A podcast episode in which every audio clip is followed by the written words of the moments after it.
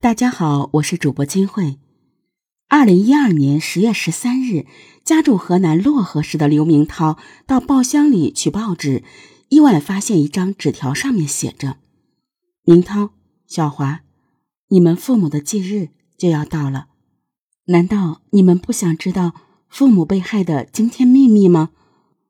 纸条下面有一个陌生的电话号码。刘明涛的脑袋嗡的一声。难道自己和妻子十四年来一直寻找的真相，马上就能水落石出了吗？这张陌生的纸条，到底是恶作剧，还是暗藏惊天秘密？他揣着纸条回到了家，思前想后，没有告诉妻子周小华。当晚无法入睡的刘明涛，再次想起十四年前导致岳父母双双殒命的。那场大火。一九九八年十月十八日凌晨五点，刺耳的电话铃声惊醒了睡梦中的刘明涛。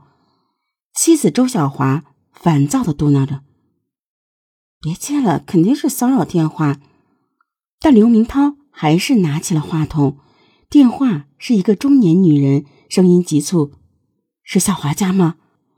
我是你爸金店的邻居，你们快过来吧。”金店着火了，刘明涛顿时睡意全消。周小华也马上起床穿衣，夫妻俩骑摩托赶到金店，现场一片狼藉，墙壁被烧得焦黑。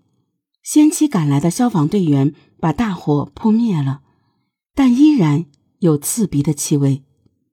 周小华大喊：“爸妈，你们在哪儿？”刘明涛这才发现，岳父周建宇和岳母黄梦华双双躺在地板上，早已没了气息。周小华哭晕在地，一旁有人悄悄议论：“哟，太惨了！女儿结婚才半个多月，儿子还在上小学呢。”一九九八年十月一日，二十三岁的刘明涛和小他一岁的周小华结婚。周小华的父亲周建宇是漯河市的致富能手，上世纪八十年代初就辞职下海，多年打拼积累了几百万财富。一九九六年，周建宇回到家乡，投资一百多万，在漯河市汇源区老街开了一家金店。两年来，周建宇和妻子黄梦华、女儿周小华起早贪黑，苦心经营金店。生意终于渐渐红火起来。就在这年国庆节，夫妻俩高高兴兴的把女儿周小华嫁了。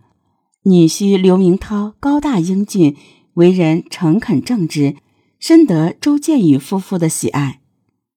在等待警察到来之际，刘明涛仔细查看时，闻到一股汽油味儿，这让他的心头一震。难道？是有人故意纵火。按常理，一般人不会在家里放汽油的。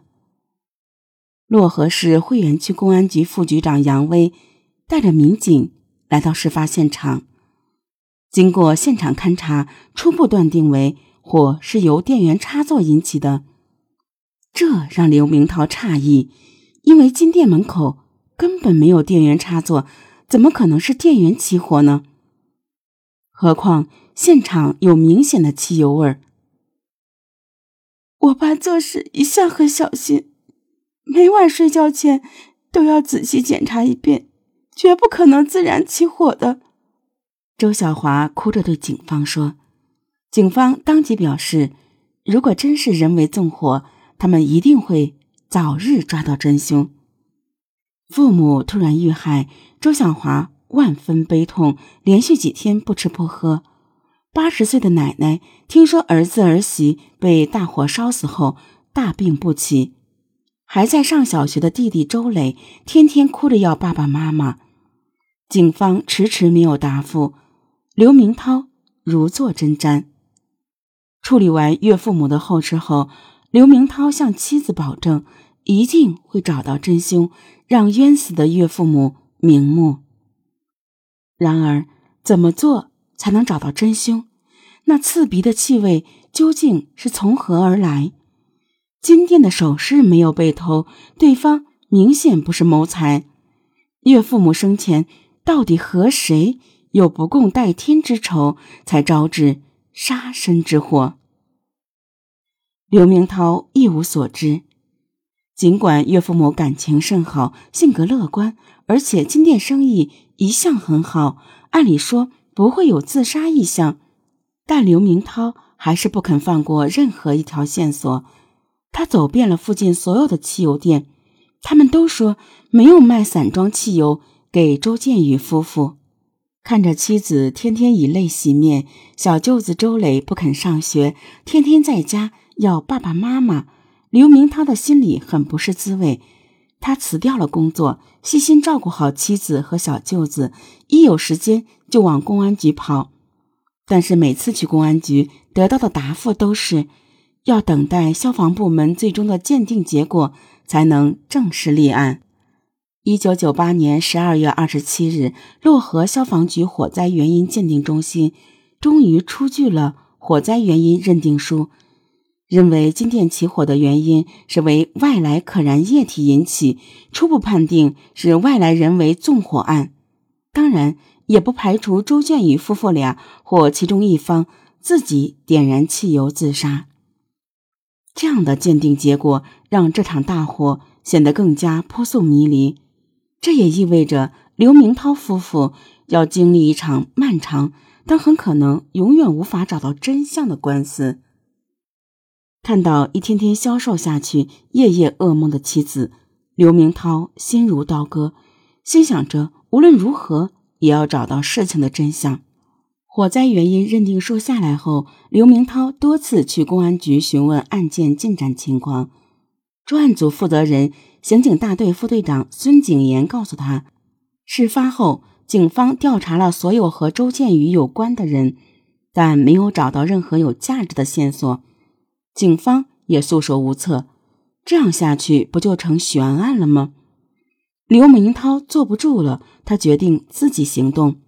一九九九年一月，他在岳父母出事的店门口挂了一张木牌：“父母被害，至今凶手依然逍遥法外，希望大家提供线索，定重谢。”隔段时间，刘明涛就把上面的字再涂深一些。但转眼两年过去，除了一些图财的诈骗电话外，刘明涛没收到任何有用的线索。想到凶手纵火后马上逃离现场，金店的财物也安然无恙，刘明涛隐隐觉得，放火烧死岳父母的凶手可能不是等闲之辈，这里面一定有大阴谋。